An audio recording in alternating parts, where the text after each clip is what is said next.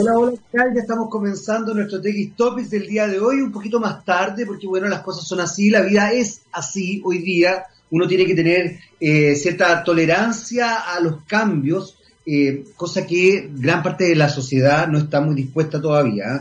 Yo tengo que ser bien, bien claro con respecto a eso. quiero contarles que estás en la compañía de txradio.com, soy Jaime Coloma y eh, una persona de la radio que se cree Iron Man, una persona muy enferma, lo, quiero decir públicamente, ¿ah? por si en algún minuto a ustedes les toca eh, vincularse con esa persona. Eh, se cree Iron Man y me pidió que hablara de él. Solamente por eso lo voy a mencionar en esta pasada.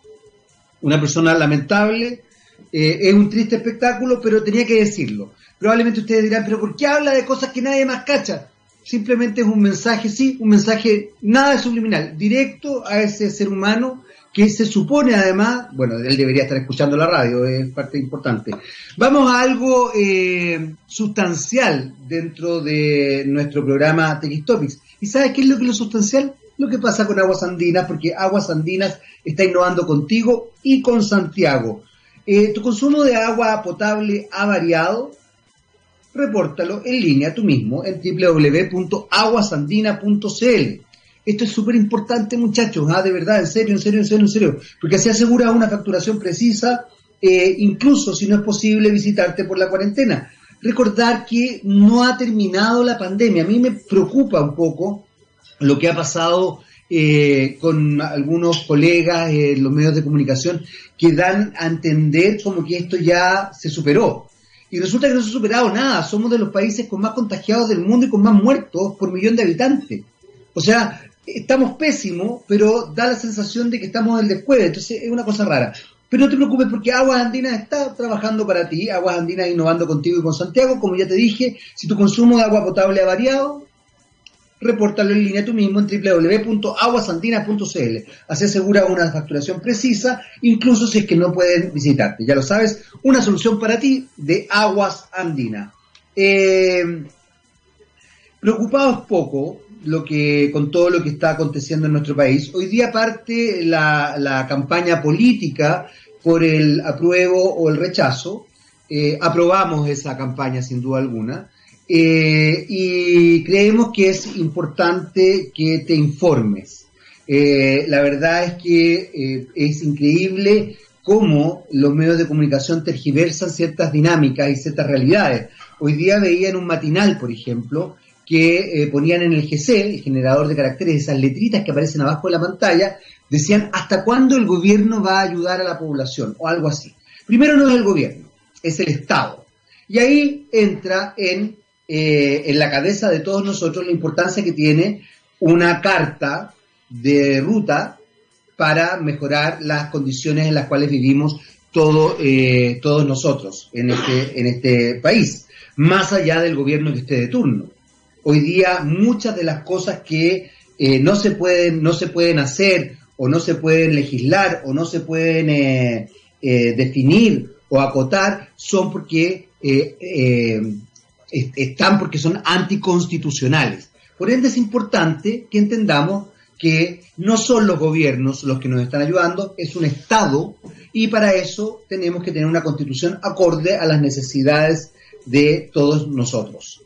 Eh, eso por un lado. Y por otro lado, justamente quiero agarrarme de esto, porque hoy día vamos a estar hablando con eh, Andrés Abogavir, que es jefe del proyecto Gulmi, él nos va a contar qué es lo que es eso, pero tiene que ver con soluciones para el gremio gastronómico. Y veía una entrevista a uno de los líderes del gremio gastronómico y la verdad es que es tremendamente dramático lo que él está viviendo o lo que está viviendo este gremio, eh, porque evidentemente la idea del delivery no soluciona eh, las situaciones eh, formales del gremio de pago de sus, de sus trabajadores le hace chef, su chef, garzones, eh, cajero, me imagino, es el restaurante más grande, eh, la persona que está ahí eh, recibiendo a la, a, gente, decoradores, los arriendos de local, etcétera, etcétera, etcétera. el Estado, a propósito de lo que estábamos hablando, tiene que garantizar esto. No son los gobiernos, son el Estado. El Estado tiene que garantizar que ese gremio, como muchos otros gremios, tengan ciertas seguridades o tengan ciertas certezas. como también el Estado debería garantizar que cualquier persona, por ejemplo, todo el mundo de la cultura, donde queda el gremio gastronómico, ojo, ¿ah? dentro del mundo de la cultura queda el gremio gastronómico, debería también estar eh, sostenido de alguna forma por eh, leyes que permitan que esto no eh, quiebre. Y esto es bien dramático porque la industria gastronómica, que está vinculada directamente con la industria del turismo, se ve muy, muy afectada porque de alguna forma toda esta situación que estamos viviendo hoy día evidentemente limita el buen desarrollo y el buen desempeño de su área de, trabajo. Así que vamos a estar hablando con, eh, con Andrés Abogavir, jefe del proyecto Gurmi, que de alguna forma da soluciones al gremio gastronómico. Espero que también ampliemos la conversación hacia todo esto que está pasando. Vamos inmediatamente con nuestra canción del día de hoy. Pues como les digo, hoy día partimos un poquito más tarde, pero tranquilos, tranquilos, tenemos TX Topics todavía aquí en txradio.com. Eh, y se la vamos a dejar, se la vamos a dejar, no, se la vamos a dedicar a esta pobre, este pobre ser humano que se cree Iron Man y que ojalá ustedes nunca lo conozcan, porque el minuto en que ustedes crean, o sea, lo vean y digan, este gallo se cree Robert Downey Jr., Iron Man, les va a dar mucha pena. Entonces la dedicamos a él. Génesis. Bueno, de hecho, ¿qué, Gabriel Cedres, tú siempre estás tan preciso, ¿ah? Tierra de confusión. Land of Confusion. Génesis.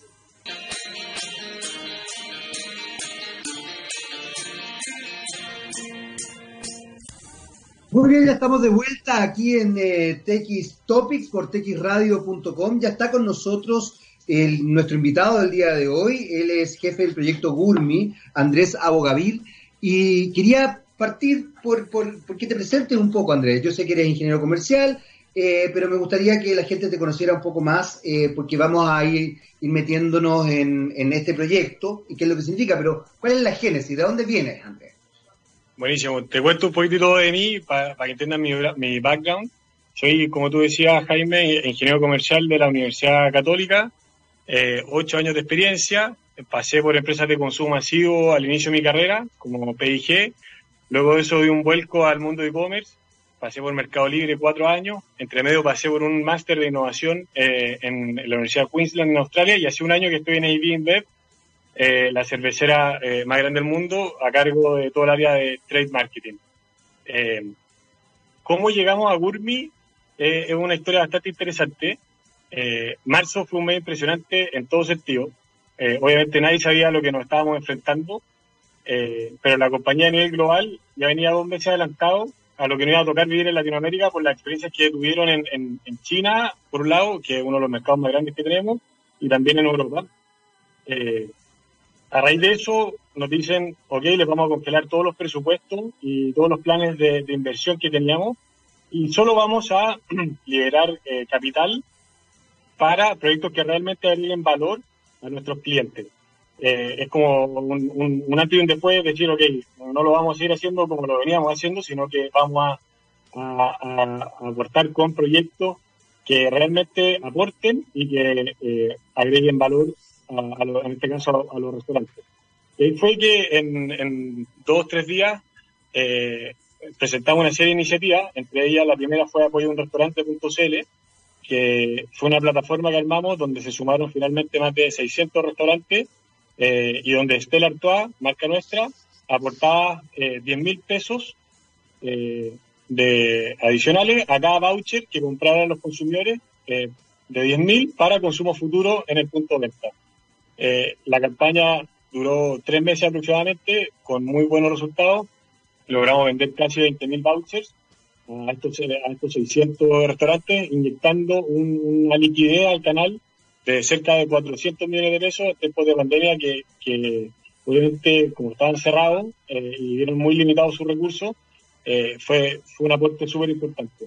Y después de eso, en conjunto con el equipo eh, de la compañía que está en otros países, en este caso en Estados Unidos, se plantearon una serie de iniciativas que se probaron primero afuera y decidimos algunas adoptarlas también para implementarlas acá en Chile. Y ahí es donde nace Gurmi, que es un proyecto contactless o sin contacto, donde el objetivo número uno es reducir todo el riesgo de contagio que implica el tradicional el tradicional menú físico, que pasa de mano en mano y que es una fuente de contagio importantísima en, los restaurantes, a través de esta plataforma que le permite a los restaurantes en tres simples pasos digitalizar eh, su menú, generando un código QR de manera gratuita, que luego se implementa eh, en los restaurantes y, después cada usuario con, con el celular, ¿cierto? con un código QR, eh, puede escanear y acceder al menú, evitando el contagio tradicional que implica el menú físico.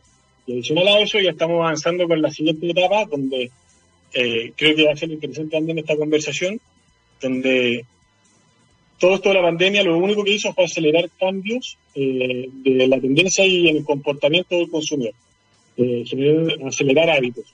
Entonces, todo esto que nosotros veíamos del e-commerce, que tenía una penetración de, en Chile de, no sé, el 3, 4%, por lo que recuerdo en mi experiencia en Mercado Libre, acá lo único que, que hizo fue acelerar eh, escuchaba, de hecho, la, la, la, semana, hace dos días, eh, números de e-commerce y en algunos casos ya está representando entre un 14 y 15% de la venta de, gran parte de la empresa y algo que, no hay que dejar de lado. Entonces, en ese contexto, eh, va a estar agregando también una serie de soluciones que permitan al restaurante de manera eh, fácil y a bajo costo, muy bajo, eh, también agregar, eh, involucrarse y meterse en este mundo de e-commerce, eh, generar esta omnicanalidad que hoy día está tan en boca en el mundo de, las empresas de consumo masivo, estar donde está el consumidor y no obligarlo a, venir a tu, a tu, punto de venta o a tu tienda o a lo que sea.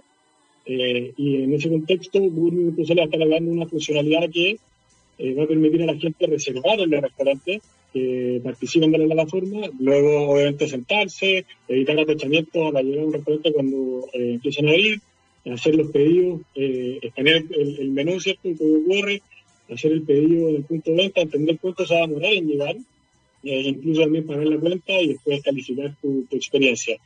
Eh, los restaurantes siempre han sido un, punto de encuentro, eh, un punto de experiencia, un lugar donde la gente va con su familia, con sus amigos, eh, donde va a compartir, va, a vivir algo entretenido, ¿cierto? No solo a, gustar de, buena comida. Eh, y un poco lo que apuntamos con Gourmet.cl es a eh, lograr el equilibrio perfecto entre esa experiencia que van a tener los, van a tener los, los consumidores cuando vuelvan a los puntos de venta, pero al mismo tiempo entregar las herramientas necesarias para que los restaurantes puedan atraer a la gente y, puedan entregar la confianza necesaria para que la gente se sienta a gusto en, los restaurantes.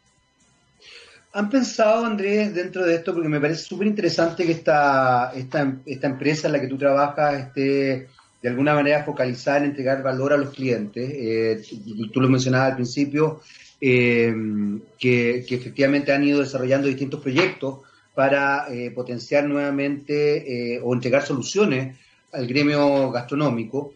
Eh, mencionaste algo que me parece eh, sustancial, que es que evidentemente si es una empresa eh, internacional, ellos han tenido la capacidad y la posibilidad de observar lo que está pasando en los distintos medios, los distintos países, digamos, y cómo van, van, em, van actuando de acuerdo a, a... A ver, nosotros tenemos una especie de bola de cristal en este minuto porque podemos ir viendo qué es lo que pasa en el hemisferio norte y em, tratar de accionar con antelación. No se ha hecho mucho, pero bueno, eh, por lo menos está. Desde ese punto de vista, eh, Andrés, eh, el, gremio gastronómico, que, de alguna manera tiene, dos patas importantes. Por un lado, la gastronomía es parte de la cultura de una, la cultura y la identidad de un país, y por otro, por otro lado tiene que ver con la industria del turismo también. Se ha visto tremendamente afectado. Todo, de hecho, el turismo, el medio gastronómico, la cultura se han visto tremendamente afectados. Eh, yo diría, eh, justamente antes de tener esta conversación contigo, escuchaba a, creo que al presidente del gremio o a, una persona como bien metida en el tema, que hablaba de las dificultades que están enfrentando porque no tienen para cuándo abrir, o por lo menos todavía no hay, no está esa parte eh, bien, bien establecida. el e-commerce, por lo que él decía, no, no daba abasto para sostener toda la regularidad con que funciona el medio pagar los arriendos, pagarle a la gente, eh, en el fondo mantenerlo, ¿no?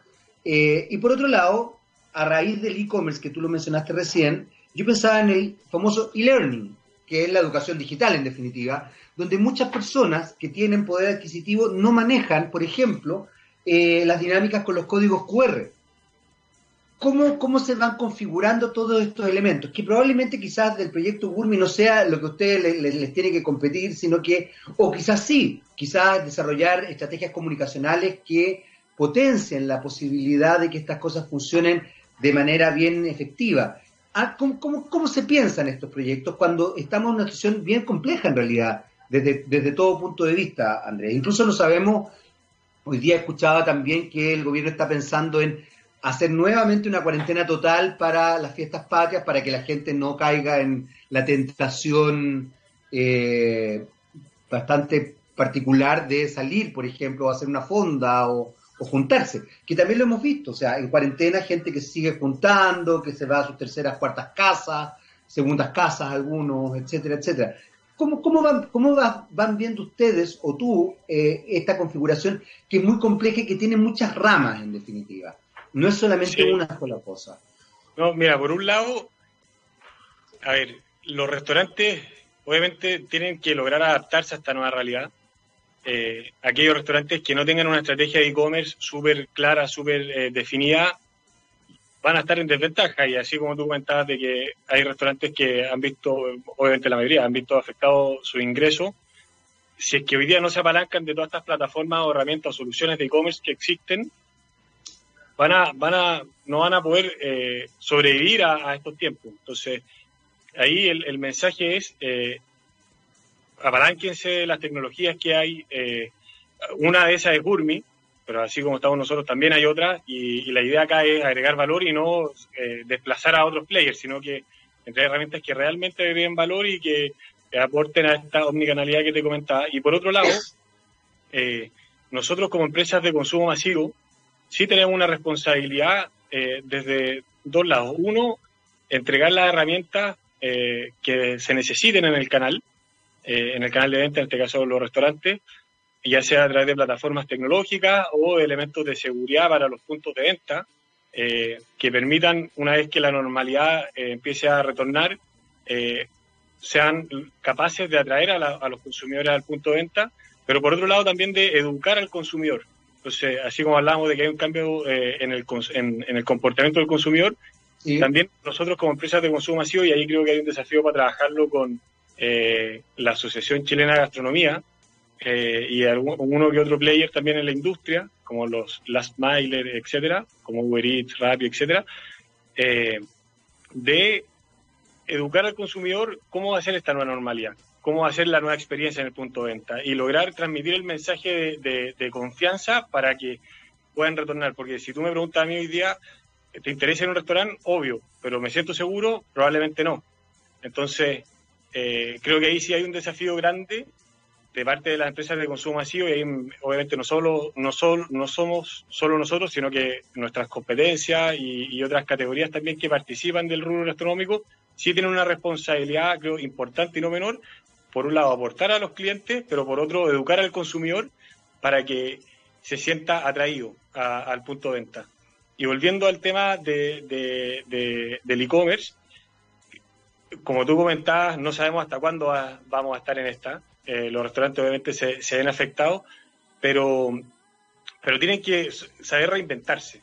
Eh, y así como, como te hablo de, de Gourmet.cl, que es una plataforma que hoy día te permite digitalizar el menú y el día de mañana eh, hacer pedido, ya sea en el punto de venta o incluso delivery, a un costo bajísimo, pero cuando hablo bajísimo es, no sé, 10 veces menos de lo que cobran otros players por servicios similares sí los restaurantes tienen este desafío de, transformarse y reinventarse. Y ahí, por ejemplo, aparecen eh, nuevos como nichos de mercado, como los, no sé, dark stores, eh, o buscar otras fuentes de ingreso que permitan a los restaurantes, ¿cierto?, eh, sobrevivir y, permitir el desarrollo o la continuidad de su negocio. a ver, al principio de, esta conversación, Andrés, tú mencionabas el, hecho de trabajar en una empresa internacional y de poder adelantarse en algunos aspectos. ¿Cómo han visto ustedes que se ha desarrollado el gremio gastronómico en el hemisferio norte, en otros países? Buenísimo, buena pregunta. Tengo un par de casos de, de, China y Europa que han sido bastante similares con este tipo de iniciativa, donde eh, todas estas plataformas de, última milla eh, han tomado mucho protagonismo. Eh, los restaurantes han vuelto a la normalidad, pero obviamente con su capacidad mucho más limitada. pero antes algo que, se, no sé, la venta de un restaurante se distribuía en un 5 o 10% de venta online y el resto todo de manera presencial. Hoy día está en un 70 online y un 30% en el punto de venta. Entonces, estas plataformas o estas soluciones llegaron y llegaron para quedarse. Definitivamente, el, consumidor, al menos de, manera temporal, te diría temporal, puede ser un año, puede ser dos años, no sabemos hasta cuándo, eh, las va a seguir usando y, la, vuelta al punto de venta obviamente va a ser lenta. No, no, esperamos, lo que nosotros hemos visto en otros países, es que la vuelta al punto de venta, por distintas limitaciones eh, o limitantes, como la capacidad de aforo, eh, los horarios de atención, etcétera, limitan a poder recibir gente de manera masiva y en los horarios que, están acostumbrados. Por lo tanto, eh, estas plataformas, nosotros lo que hemos visto en otros países es que toman mucho protagonismo. Aquellos restaurantes que están sobreviviendo son aquellos que lograron subirse bien a la ola. Y cuando hablo de subirse a la ola, me refiero que no son solo algunos, sino que son todos. Aquí el, el llamado es uno está acostumbrado a que estas plataformas de última milla o soluciones tecnológicas o Gurmi están enfocados en algún tipo de restaurante, no sé, eh, restaurantes premium o determinado tipo de comida, etcétera, y aquí el llamado es invitar a, todos los restaurantes, y cuando hablo todo me refiero a nivel nacional, eh, da lo mismo si es un restaurante a todo. Claro, exactamente. Entonces, eh, ahí hay un mensaje porque a mí personalmente lo que me ha tocado ver es que acá en Chile al menos, a diferencia de otros países, eh, los que se han sumado y han, eh, surfeado la ola, por así decir, de, manera más fácil eh, en estos tiempos de COVID han sido los restaurantes con más recursos.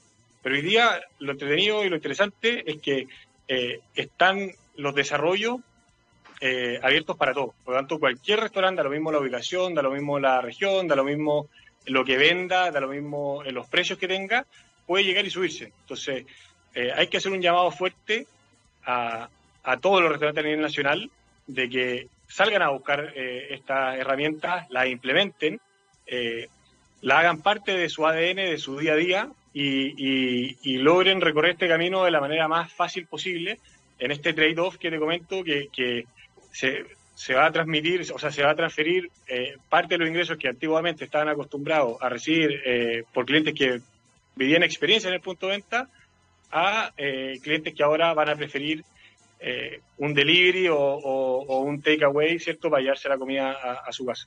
Entonces, solo como cerrando la idea, lo que, lo que hemos visto en Europa es eh, estas, todas estas soluciones llegaron, llegaron para quedarse, los consumidores las están adoptando y en la medida que existan todas estas limitaciones de aforo y de horarios, eh, los restaurantes tienen que seguir usando esto y apalancándose de todas estas herramientas para poder sobrevivir. Eh, dentro de, las cosas que han mencionado, Andrés, ha hablado harto de los cambios de los cambios del consumidor, digamos, los cambios como de comportamiento. Eh, pero estos muchas veces van de la mano también con cambios culturales. ¿Cómo van viendo ustedes que se están desarrollando esos cambios desde el punto de vista del consumidor? ¿Por qué te lo pregunto? Porque eh, una de las cosas que ha quedado en evidencia con el COVID-19 es lo sistémico de la sociedad. O sea, uno puede focalizarse en el gremio eh, gastronómico, pero finalmente el gremio gastronómico está supeditado a miles de otros elementos que tienen que ver con el transporte, que tienen que ver con, el lugar donde está el restaurante, que tienen que ver incluso con, dinámicas culturales, que tiene que ver con la educación del consumidor, que tiene que ver con la educación del, dueño, etcétera, etcétera. Eh, la, situación es sistémica, es como mucho más... Eh, no, es parcializada, no es, no es parcial, no es como estamos en esto y nosotros nos protegemos acá, sino que de repente nos dimos cuenta que dependíamos los unos de los otros, por así decirlo. ¿Cómo van viendo ustedes estos cambios desde la perspectiva del consumidor en relación a, ciertas áreas? Eh, eh, eh, porque tú mencionaste, por ejemplo, la experiencia. Efectivamente, durante un tiempo, uno lo que hacía con un restaurante era le gustaba la experiencia, por ende cómo te trataban, obviamente la calidad de la comida, de pronto la decoración, el lugar donde estaba emplazado, o sea, había miles de elementos que, te llamaban la atención. Hoy día esa experiencia se, debería traducir en una cosa mucho más sensorial que tiene que ver con el sabor del restaurante, porque por lo que tú acabas de mencionar el e-commerce, lo que hace es que me traigan la comida a la casa, por ende la experiencia total, global, no va a estar, está ya focalizada solamente en la comida, digamos. Eh, ¿cómo, ¿cómo, están viendo eso, esos cambios, esos cambios en el consumidor? Y, vuelvo un poco a lo, que, a lo que te preguntaba hace un rato. Eh, ¿Qué cambios han visto, más allá del mercado, qué cambios han visto ustedes en el comportamiento del consumidor afuera, por ejemplo? Buenísimo, buena pregunta. A ver, ¿qué cambio hemos visto? Hay una, una variable importante que es el tiempo.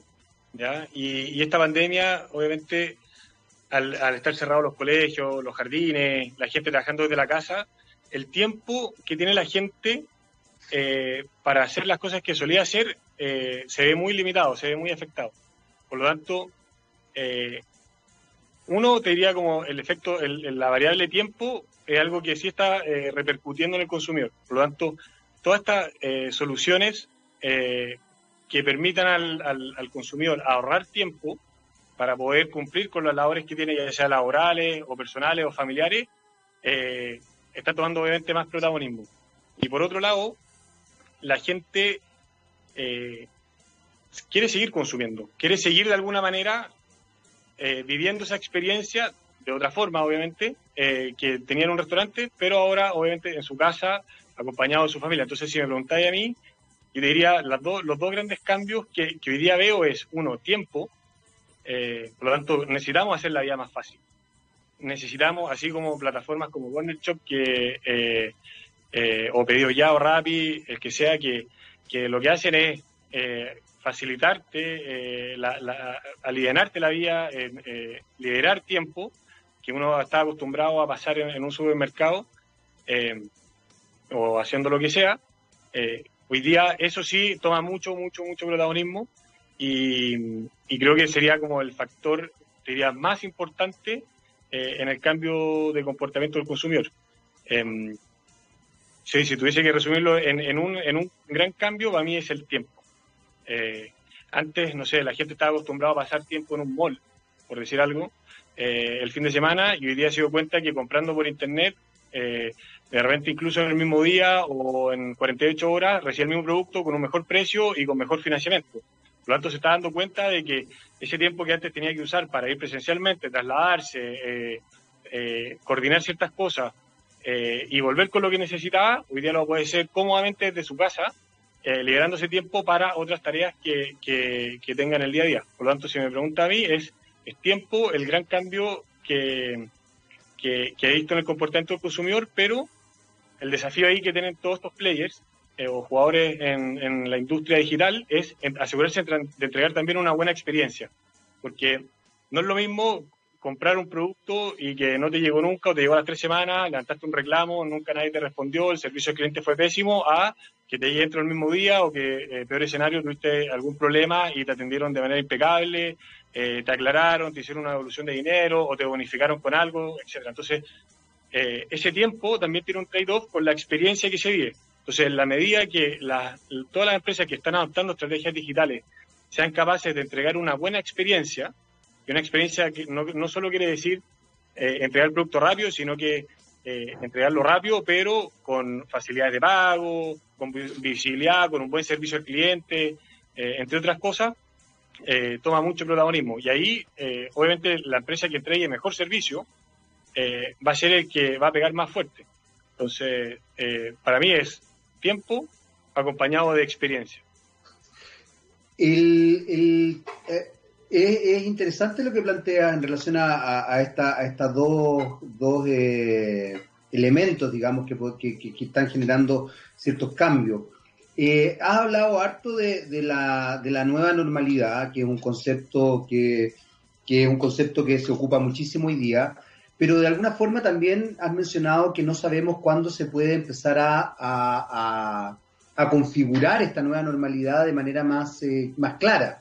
Eh, hablaste de seis meses, un año, incluso dos años que podrían pasar, que efectivamente eh, se establezcan nuevas maneras de, comportarse. En ese sentido, evidentemente el mundo digital es sustancial.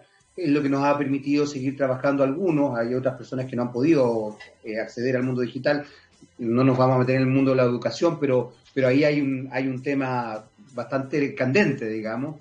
Eh, ¿cómo, ¿Cómo se ve eso desde el punto de vista de la economía también, Andrés? Porque, porque, porque hay, en lo que tú dices del tiempo, que te encuentro toda la razón, eh, efectivamente es una, es una instancia puntual, pero también eh, la economía está exigiendo quizás un cambio sustancial. O sea, por ejemplo, vuelvo un poco al, tema del gremio gastronómico.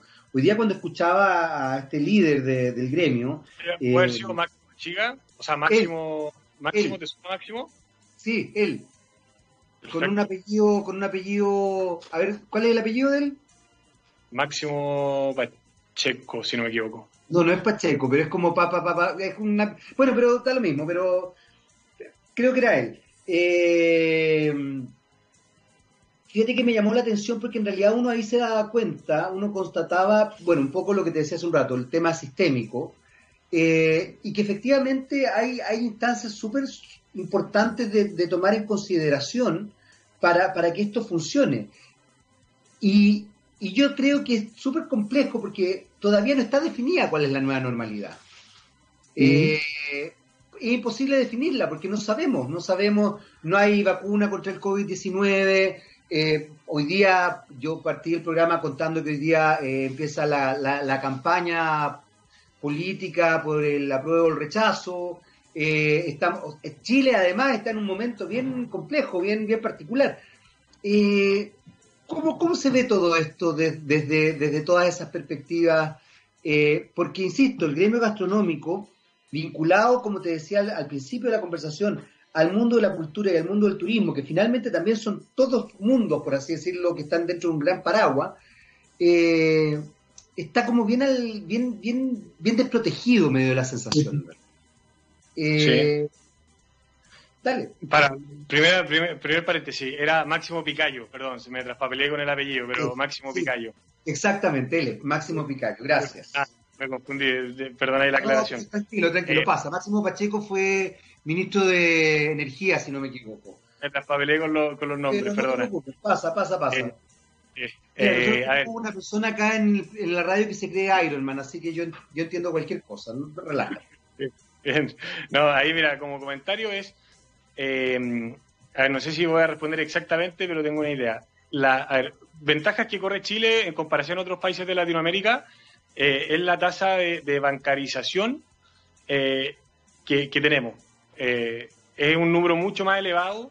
En el fondo, hoy día la gente tiene acceso a tarjetas de débito o crédito de manera mucho más elevada que el resto de los países de Latinoamérica, por lo tanto, eso nos pone en una ventaja al minuto de poder acceder a, todas estas soluciones digitales, ¿cierto? Eh, que, no es menor, porque si nos vamos a Perú o a Bolivia, eh, la gente no tiene cómo llegar a comprar por e-commerce porque no tiene con una tarjeta con qué pagar. O sea, apartamos de, esa base. Entonces ahí creo que Chile sí corre con una ventaja. Perdona que te interrumpa, Andrés, pero esa, esa tasa de bancarización que en el fondo te permite el crédito también es una de las cosas que ha generado muchos conflictos y que llevó a una crisis económica importantísima el 2008, porque el sobreendeudamiento establece eh, una situación bien, bien compleja. En muchos aspectos no se condice, a ver, tienes, tienes crédito, pero no tienes ganancias para pagar los créditos. Sí, la mayoría de los chilenos funcionan en, en una especie de bicicleta lo que, no, pero ahí lo que me refiero es eh, el acceso a poder comprar. Y ahí no tiene que ver solo crédito, sino que débito también. O sea, que la gente pueda ocupar una cuenta root para poder comprar online. A eso, a eso me refiero. En el fondo, el acceso. Ya, eh, entiendo. Gracias por la aclaración. Dale. Sí, a, eso me refería. Eh, pero por otro lado, claro, lo que, lo que dices tú no es menor de, de el tema de, endeudamiento que, que, no es menor y ahí sí hay una responsabilidad a nivel nacional, ¿cierto? Por, por uno, tener sueldo, sueldo justo, eh, igualdad de oportunidades eh, y una serie de cosas que, que, bueno, ahí cada empresa, cada negocio lo, irá manejando. No sé si quiero entrar en ese detalle ahora exactamente, pero por otro lado hay un tema, hay un tema de, educación no menor. Educación a, al consumo responsable, eh, educación a entender cómo funcionan estas plataformas, a que la misma gente que tiene una tarjeta y que puede, puede eventualmente comprar hoy día no sabe, no, no, no, no sabe cómo hacerlo, tiene miedo.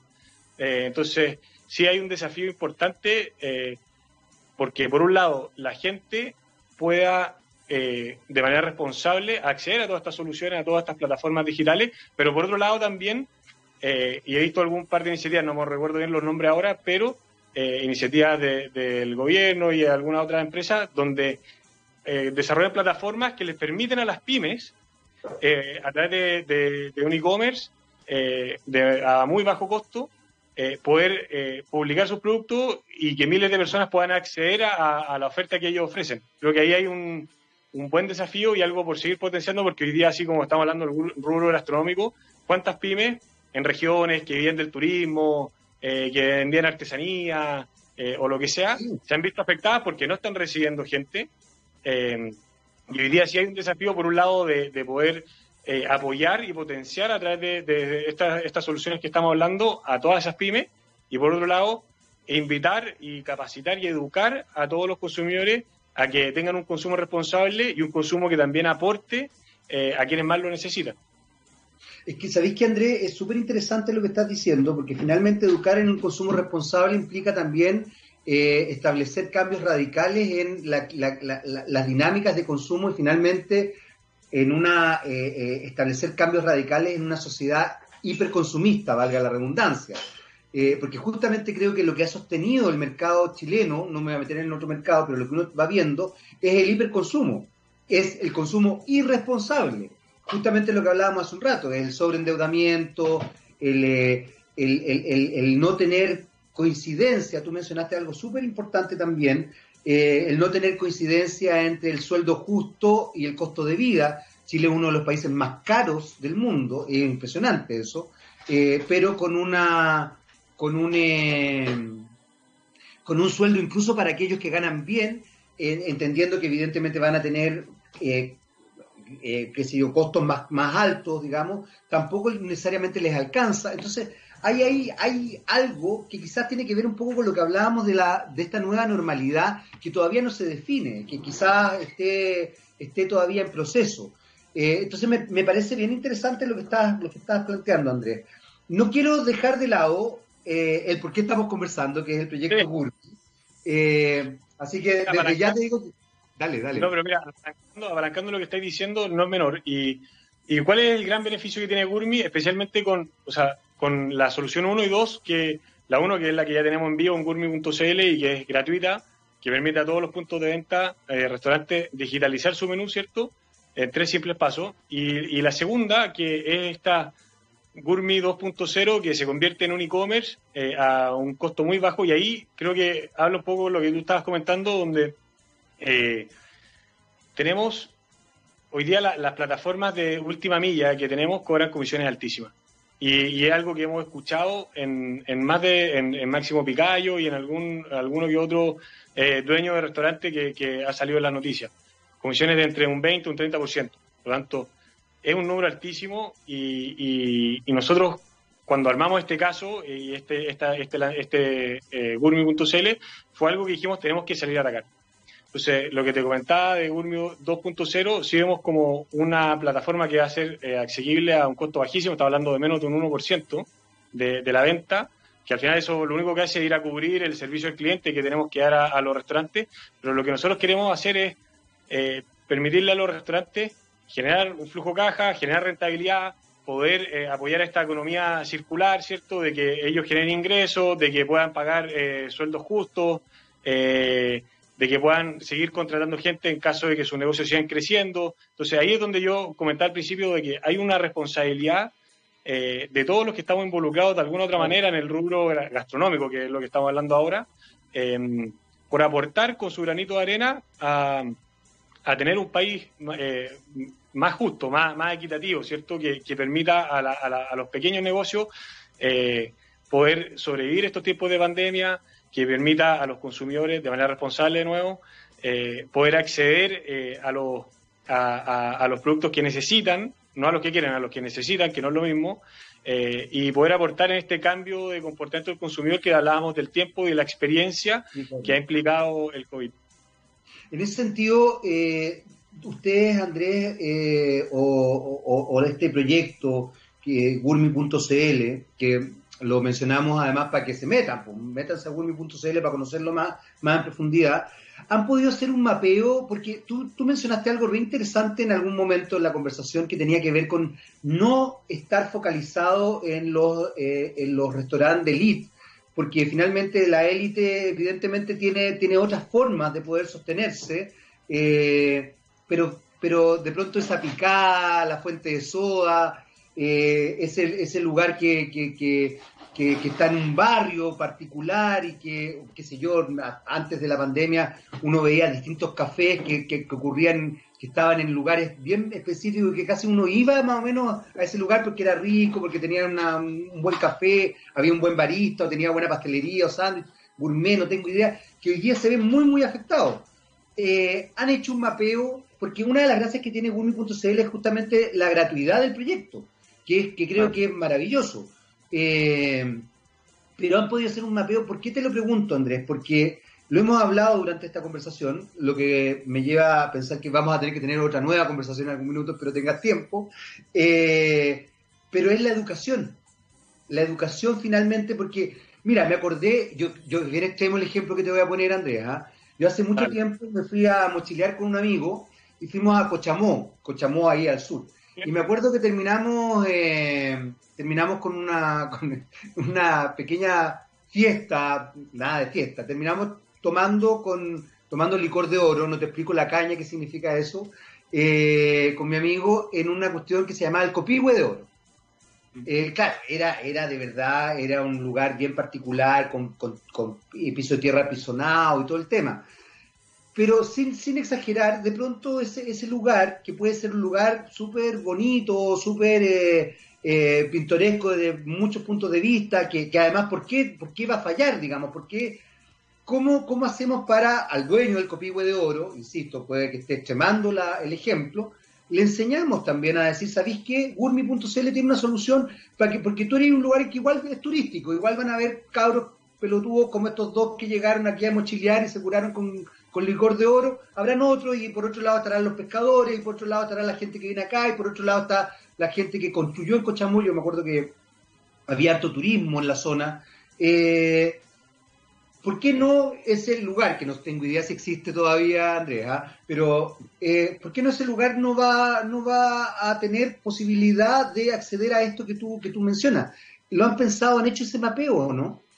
Sí, mira, ahí eh, está, re bueno el comentario y Respondo dos cosas. Uno, lanzamos Gurmi.cl hace dos semanas aprox, un poquito, un poquito más. Genial, genial eh, que lo estemos promocionando entonces. No, no, no, no, claro, no, no, no. Pero eh, las primeras semanas, o sea, las primeras semanas se sumaron, la mayoría de los restaurantes que se sumaron fueron de regiones. Y probablemente eh, regiones, o sea, locales o puntos de venta como los que tú estabas hablando. ¿Ya? O sea, eso uno. dos, mm, lo que hemos tratado de hacer es apalancarnos de nuestra fuerza de venta, que al final son quienes llevan la relación con todos los restaurantes a nivel nacional. Nosotros tenemos presencia de Arica a Punta Arena. Eh, y apalancado en nuestra fuerza de venta y también eh, toda la comunicación digital, etcétera, hemos invitado a todos, eh, a los que son clientes nuestros y trabajan con hoy, día, con nosotros a, a, través de nuestra fuerza de venta, con los que no son clientes de nosotros, eh, la plataforma también se puede acceder, no, no es una excluyente y da lo mismo si vende o no vende alcohol, lo que nosotros queremos aquí es aportar y ahí lo que hemos estado haciendo es eh, comunicar esto a través de las redes sociales, a través de espacios como este, invitando eh, a todos. Aquí no, no hay algo excluyente, al contrario, esto es, invitamos a todos a que, a que entren a la página, a que accedan estas soluciones y que de alguna otra manera puedan podamos aportar a esta, a esta nueva normalidad. Pero, pero está bien interesante el comentario porque el foco, a ver, si, si tú pescas el canal eh, de restaurantes en Chile, eh, la industria de restaurantes en Chile, y te fijas cómo están clusterizados, eh, el, probablemente el 90% son restaurantes como el que tú comentas. Y hoy día no los podemos dejar de lado. Entonces, nuestro foco ha sido a través de, las herramientas que tenemos, obviamente, nuestra fuerza de venta, la gente que tenemos en terreno, los medios digitales, a los cuales ellos acceden y nosotros podemos comunicar, e invitarlos a que, a que, a que participen de, estas soluciones. Excelente. Andrea, aunque tú no lo creas, ya se nos fue el tiempo. Estamos terminando el programa. Me, nada, yo siempre se lo digo a todo el mundo, pero pero de verdad creo que, queda tema, mucho tema. Los felicito por la iniciativa, creo que Gurmi.cl es una gran iniciativa.